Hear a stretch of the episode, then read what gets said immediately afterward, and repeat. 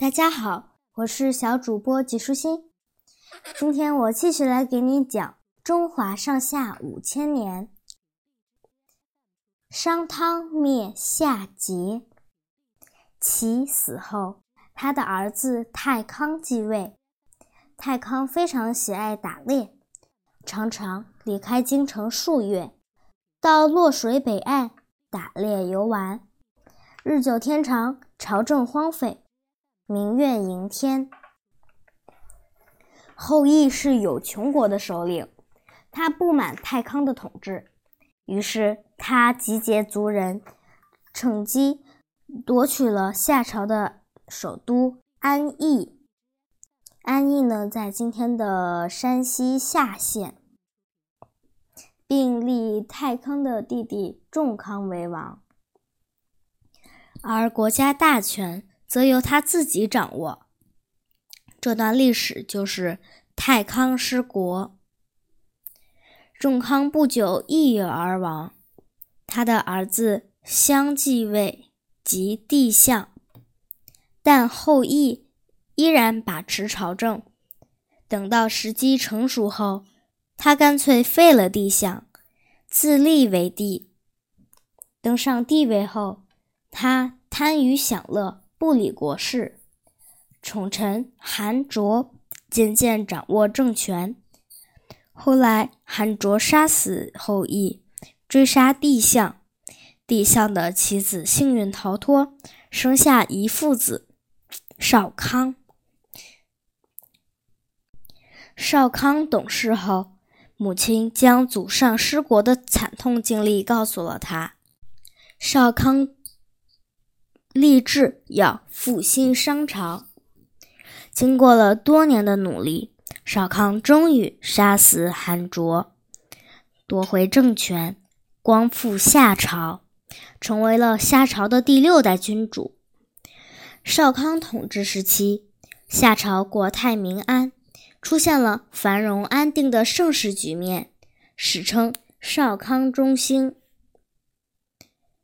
公元前十六世纪，夏朝的最后一代君王即第十七代君王桀继位。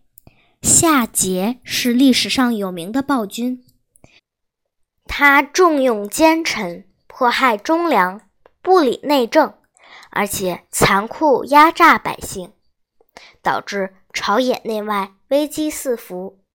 夏桀十分荒淫好色。最终也因为女色而亡国。夏桀在位第三十三年，出兵攻打相对弱小的有失国。有失国知道夏桀是个好色之徒，所以在城池即将被攻破的时刻，进献美人莫喜，要求夏桀退兵。就这样，有失国以一女保全了一国。夏桀得到美女莫喜之后，更加荒淫无度。他为莫喜建起一座华丽的宫殿，又在殿外挖了一个大池子，在池子里倒满酒，叫酒池。池旁用肉堆起一座座肉山。他与莫喜整天在酒池肉林中享乐。此外，夏桀还越来越残暴，稍微不顺心就将无辜的人处死。老百姓对这个杀人不眨眼的暴君敢怒不敢言。正在此时，在黄河下游有一个诸侯国逐渐强大起来，这就是商。商族的始祖叫契，是兴起于黄河下游的一个部落。传说契的母亲。简狄吞下玄鸟的蛋，于是受孕生下契。契和禹同是皇帝的后代，又同时在舜的朝廷里任职。契因协助禹治水有功，被封于商商族，因此得名。商差不多在今天的河南商丘。商族在夏王朝统治时期一直臣服于夏，在夏朝的四百多年时间里，商族曾经在今天的山东、河北、河南一带进行过八次集体大迁徙。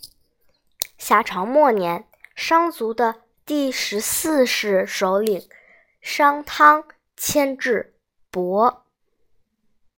商汤又称成汤，是一位才能卓越的领袖。因为夏桀荒淫无道，不得民心，商汤趁机发展本族势力。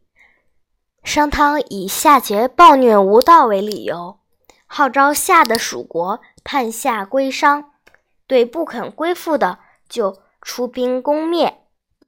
奴隶伊尹因为才华出众，商汤便解除了他的奴隶身份。任命他为右相，在其辅佐下，商汤逐渐消灭了几个夏的属国，扩大了商族的疆土。商汤一面不断征讨夏的属国，一面大量的向夏朝进献各种珍宝，并贿赂桀的近臣。桀收到这些珍宝，又听到近臣说汤的好话，因此。对商汤的所作所为毫不理会，双方的力量在不知不觉中此消彼长。约公元前一千六百年，商汤与伊尹见时机到了，就召集军队出兵讨夏，直逼夏的重镇明条。明条在今天的山西夏县西部。夏桀亲自带兵来到明条，两军对垒，夏桀惨败。于是夏桀带着莫喜等人一直逃到了南朝，在南朝在今天安徽寿县东南部。汤的部队随后追上他们。并将他们放逐在了这里。夏桀懊悔不已，最后在南朝饮恨而终。